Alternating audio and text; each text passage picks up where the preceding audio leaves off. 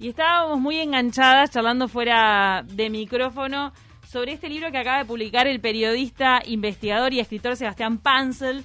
Se llama Muñecas en el río y trata sobre un crimen en Isla Flotante. Para ubicarlos, Isla, Isla Flotante, no, Isla del Infante. Se metió un postre en el medio. Mira, Perdón. es un lugar que queda bien cerquita de Villa Soriano, una de, uno de los pueblos más antiguos del país. Y es una isla gigante en el medio de, mm, de lo que es el Río Negro, que es más grande, si no me equivoco, la isla que la ciudad de Mercedes. Allí ocurrió un crimen escalofriante hace más de un siglo, pero sigue conmoviendo a la comunidad y la verdad es que es atrapante leer la historia sobre lo que pasa allí. Aún hoy se sienten cosas de lo que pasó con esta gente que fue que fue asesinada brutalmente en esa isla. ¿Cómo estás, Sebastián? Hola, ¿cómo están? Bueno, buenos días. Gracias por la invitación.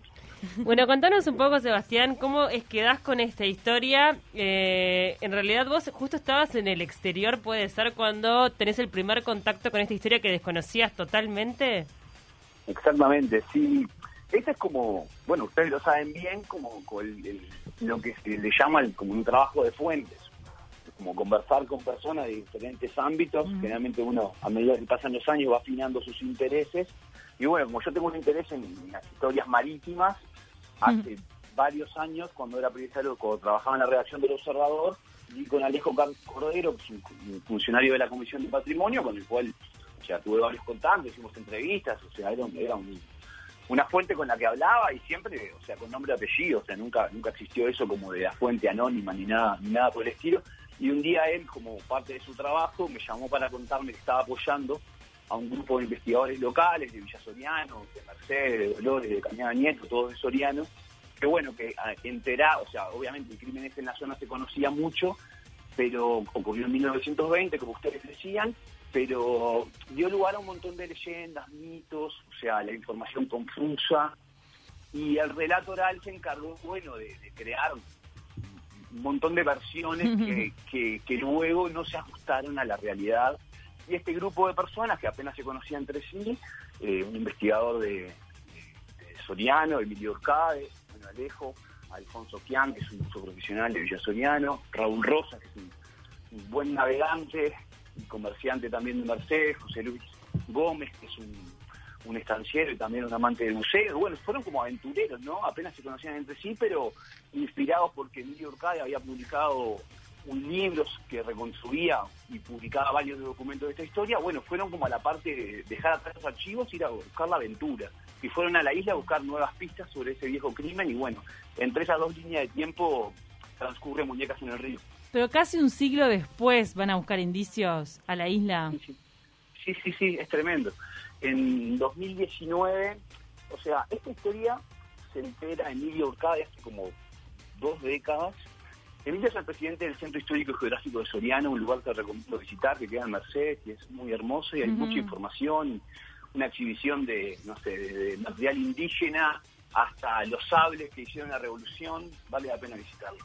Bueno, él preside ese sitio tan interesante y allí hay muchos, o sea, tiene recortes de prensa de la prensa de Mercedes, de, mucho tiempo, por ejemplo, de hace un siglo, y otro tipo de materiales como prontuarios y, mucha información sobre, sobre la zona, ¿verdad?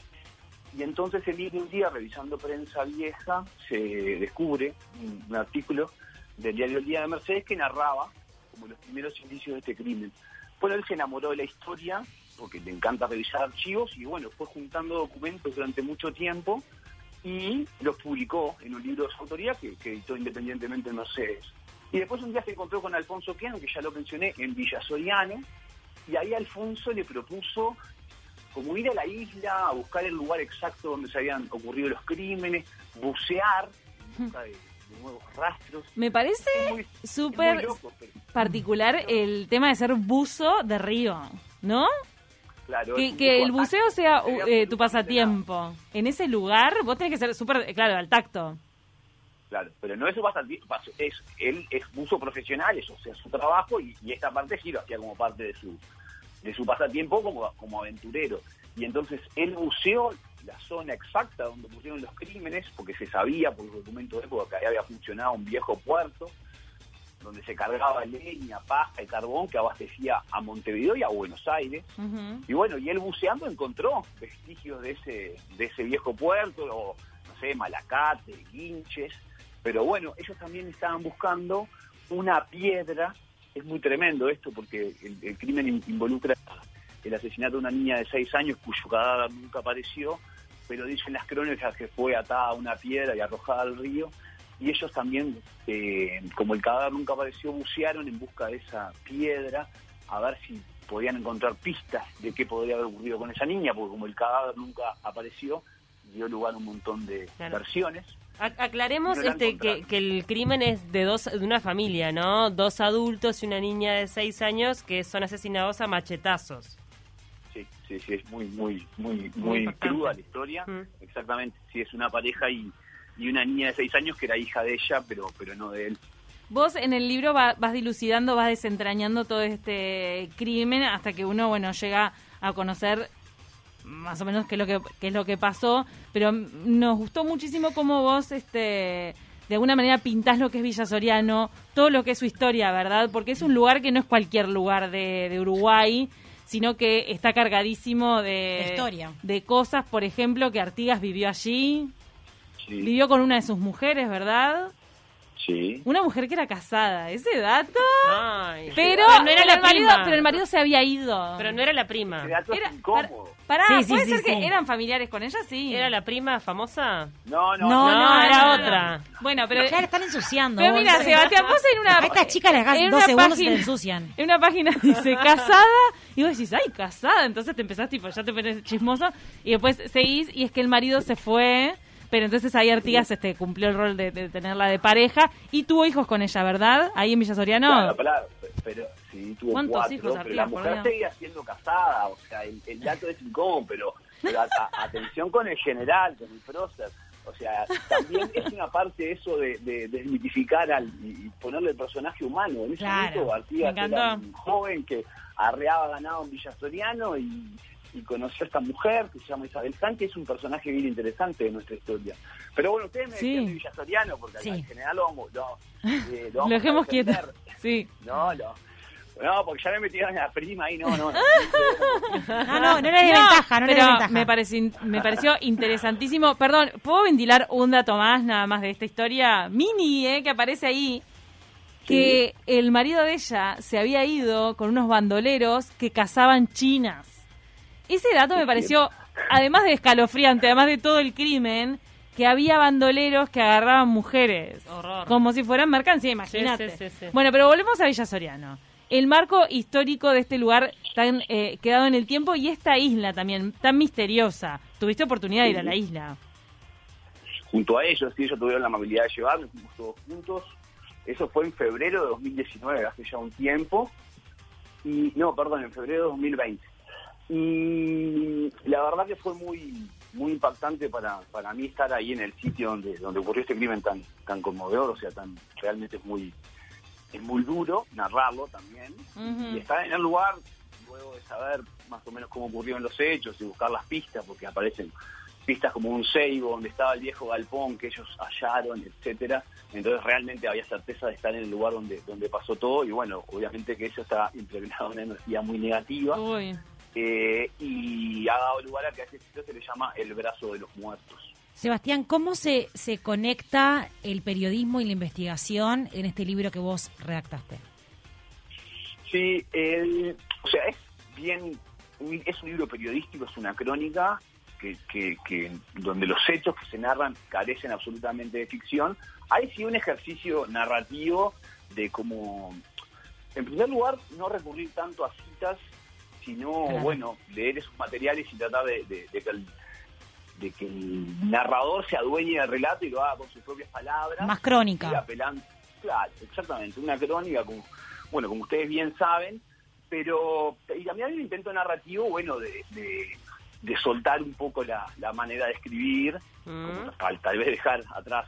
El periodista un poco. Mm. Claro, bueno, Es difícil sí, eso. eh, que, la mirada, que, que mi mirada sobre que mi mirada sobre los hechos también como narrador en tercera persona es obviamente que aparecen y también me, ayudó mucho como visitar los escenarios, ¿no? como ustedes decían, bueno, Villa es un escenario muy particular, la isla del Infante también lo es, y bueno, yo traté de, vivir esos esas islas donde vivían estos montaraces a comienzos del siglo XX, entonces, por ejemplo, yo que sé, con Emilio Cae tuve la oportunidad, me invitó a ir a acampar y día a, a orillas del Río Negro, estuvimos dos noches solos conversando. Qué. Fue una experiencia bien interesante. interesante. Obvio. Eh, es un bien, lugar soñado, ¿verdad? Es un lugar bien lindo. Y además tuviste posibilidad de charlar con muchas personas, entre ellas el expresidente Julio María Sanguinetti. Exacto. Sí, el Uruguay tiene cosas hermosas, por ejemplo eso, eh, que nada, es un- con una simple solicitud de entrevista por la vía formal y sin, sin- sin atajos.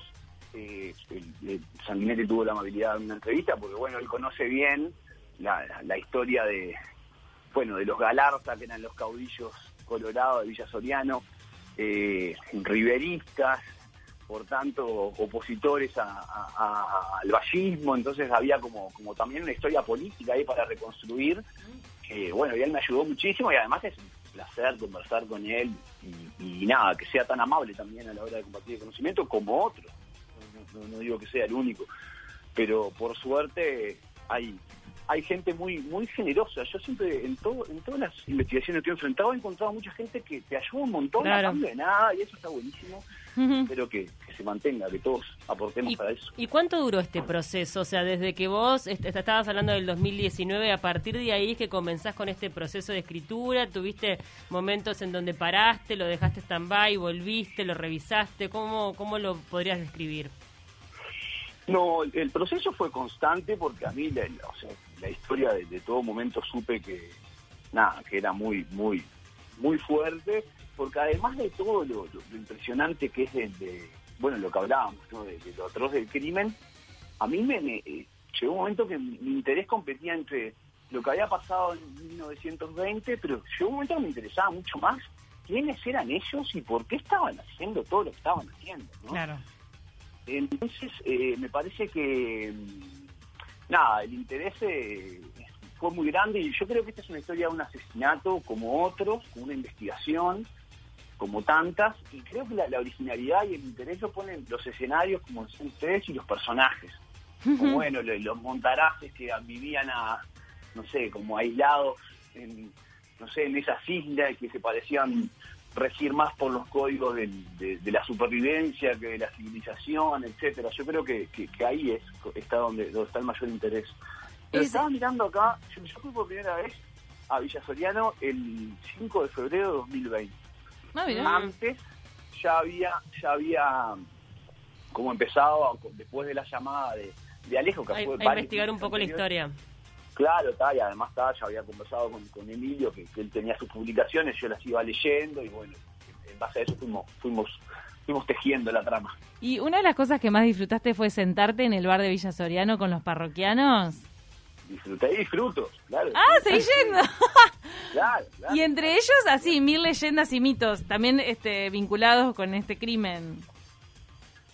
Sí, con este crimen, en realidad yo lo que narro en el libro, y es muy honesto, es que el, de- en Villa que todo, a todo el mundo le gusta contarte historias, que, que, que uno te cuenta una y el otro te cuenta otra. Cuando vos le preguntás este crimen es como un tema bastante incómodo, Mm, no, sí. yo no encontraba las mismas ganas de hablar cuando hablábamos de personajes y qué sé yo, de cuando hablábamos de, de este crimen. Pero pero sí, he pasado barro en Villa Soriano, sigo yendo y... ¿Y qué bueno, significa para vos hoy Villa Soriano? Porque vos fuiste por una investigación periodística, laburaste y ahora decís, Cami te preguntaba y vos decís, sigo yendo, sigo reencontrándome con esos parroquianos. ¿Qué, qué implica para vos hoy Villa Soriano? Y eso, eso es lo, lo- lo- lo más interesante, porque el libro va a pasar, o sea, va a quedar, pero, pero como que con el correr del tiempo, bueno, va, va Sí. a pasar como otros libros acá en las bibliotecas y yo con Villa Ciudadana voy a seguir yendo porque lo que encontré de casualidad fue un refugio, un lugar que, nada, que es muy lindo, eh, muy tranquilo y nada, que está...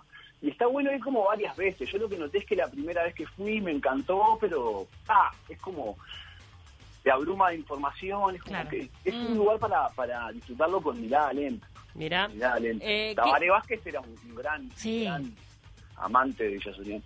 ¿Qué repercusiones has tenido? Bueno, sabemos que hace poco se lanzó este libro, me imagino que en, en la comunidad ahí de Villa Soriano habrá tenido también mucho impacto, pero bueno, a nivel nacional, ¿qué repercusiones has tenido? Mirá, eh, cuando la última vez que fui a Villa Soriano fue a principios del mes pasado, de mayo, que se acababa de publicar el libro, pero yo ni lo llevé ni hice nada allá porque en realidad no... Nosotros estamos planificando una presentación en Villa Soriano, pero cuando se, cuando se puede ¿Qué hacer algo más? Yo no tengo, por, no sé, yo no tengo apuro, pero pero sí hay el mismo grupo de gente que, que participó en la investigación y ahora, bueno, Alejo también estaba muy muy metido en eso porque está la casa de los Galarza, perdón, la casa de Marfetán, que es como una casa muy hermosa, con un aljibe. Y entonces, bueno, había una idea de, hacer una presentación allá, entonces eh, me niego absolutamente a hacer algo por Zoom y bueno, esperaré. Por eso el libro no, no fue presentado y, y bueno, va a ser presentado en Villa Soriano. Muy bien. Me encanta. Preguntarte, nos quedan muy pocos minutos, pero hay una, una cosa del libro que está buenísima, que es el tema de lo paranormal, digamos que hay mucho relato asociado a cosas que se viven y que se le atribuyen a las almas de estas personas asesinadas. ¿Vos, ¿A vos te tocó experimentar algo de esto o te nutriste un poco del, del relato de la gente de la zona? No, no, yo fui solo de día a la isla, no fui de noche. Ah, ¿viste? No quisiste ir de noche. Yo no iría de noche. Miedo. No, no me ofrecieron tampoco, yo no, yo no pedí, pero bueno, podríamos ir un día. En realidad se manejó un día y Ah, pero bueno, no, no, no fui de día, pero no, yo no tuve, no, yo no sentí experiencias, pero sí recogí parte del, del relato. pero puede ser que los pescadores le llevan juguetes hoy. Claro, lo que cuentan, lo que cuentan en Villa Soriano, por lo bajo, es que eso que decía acá, no sé, perdón, que dijeron que mm, las almas en pena merodean la zona, entonces como los que van así y no están advertidos han, han sufrido como su- como su, Ah. sus apariciones, pero quienes tienen más experiencia, quienes van muy seguido a la isla, conocen que con llevarle una ofrenda a- al, al fantasma de la niña basta para que nadie te moleste. Eso es como Mm. el relato, y hay varias historias como que, que, que sustentan este relato oral que, que forma parte del pueblo y que, que nada, me parece alucinante. Pero volvemos a lo mismo, o sea, todos sabemos y ha sido objeto de la literatura y del cine que en este tipo de crímenes abundan este tipo de, de- de- de reacciones. Así que Sí. de nuevo la originalidad no está ahí, sino en el Claro. escenario. Una isla más grande que Mercedes, como bien dijeron al principio, en el Río Negro. Nada, eso me parece, me parece a mí por lo menos. Sí, a mí me costaba mucho imaginar a la, a la isla, así que tremendo lugar. Muy interesante Recordemos. Muy pintoresco, el Villa Soriano y la isla. Exacto. Recordemos que Sebastián también es autor de Tiren Cobardes, Uruguayos en la Segunda Guerra Mundial, también de Fusilados y Verdugos, de la historia de la pena de muerte en el Uruguay. Y también eh, sos un gran investigador de los uruguayos que fueron a la Primera Guerra Mundial. También publicaste un libro al respecto. Y quiero recomendar antes de irnos y antes de pedirte la crónica que escribiste en El Observador sobre Walt Disney en Uruguay. Porque una vez Mirá, ¿te acordás de Walt? Disney vino a Uruguay y estuvo en 18 de julio. Es un eh, acontecimiento que mucha gente olvidó Claro. o nadie rescató. Y Sebastián escribió una crónica maravillosa sobre eso. ¿En qué año fue a eso? Uruguay en 1941, el presidente era Valdomir, Mirá. conocido por ser bastante aliadófilo en el contexto de la guerra, y, Ru- y- y Disney vino con objetivos políticos bien concretos, con una gira apoyada por el gobierno de Roosevelt, Increíble. y se reunió con el presidente Valdomir, se sacó fotos con niños en el cine de 18 de julio. ¡Qué flash! ¿Eh? ¡Qué flash! Total. No, no, tremendo, tremendo, tremendo. Está en la tapa, hay una, hay una etapa del mundo uruguayo que está recogida en esta crónica. Me alegro, Cami, que te acuerdes de esta crónica. Obvio, por eso. Vos Cami se te acuerda de todo, hasta las mujeres de Artigas, mira. Igual Mira, te, me quedé suele, con eso. suele ensuciar, así que vos tenés cuidado, Seba. Tenés cuidado porque igual te mete una cosa por otra. Sí, sí, sí, sí, ya ves, sí, sí. Voy a tener mis precauciones. Bueno, Por favor. está disponible en todas las librerías del país, Muñecas en el río de Sebastián Panz, ¿no? Es una lectura Sí, sí, atrapante. ¿eh? Bueno, muchas gracias. Espero, me, alegro que les haya gustado y bueno, este, ahí está. Vas a llevar mucho turismo a Villa Soriano, me parece, Sí. después de este libro. Ah, La gente va a ir Ojalá. se va a llenar de muñecas Ojalá. después. y la gente va a ir con una muñequita para que no se le acerque el fantasma. Muchas Pero gracias, Eva. Gracias a ustedes. Gracias, un placer enorme.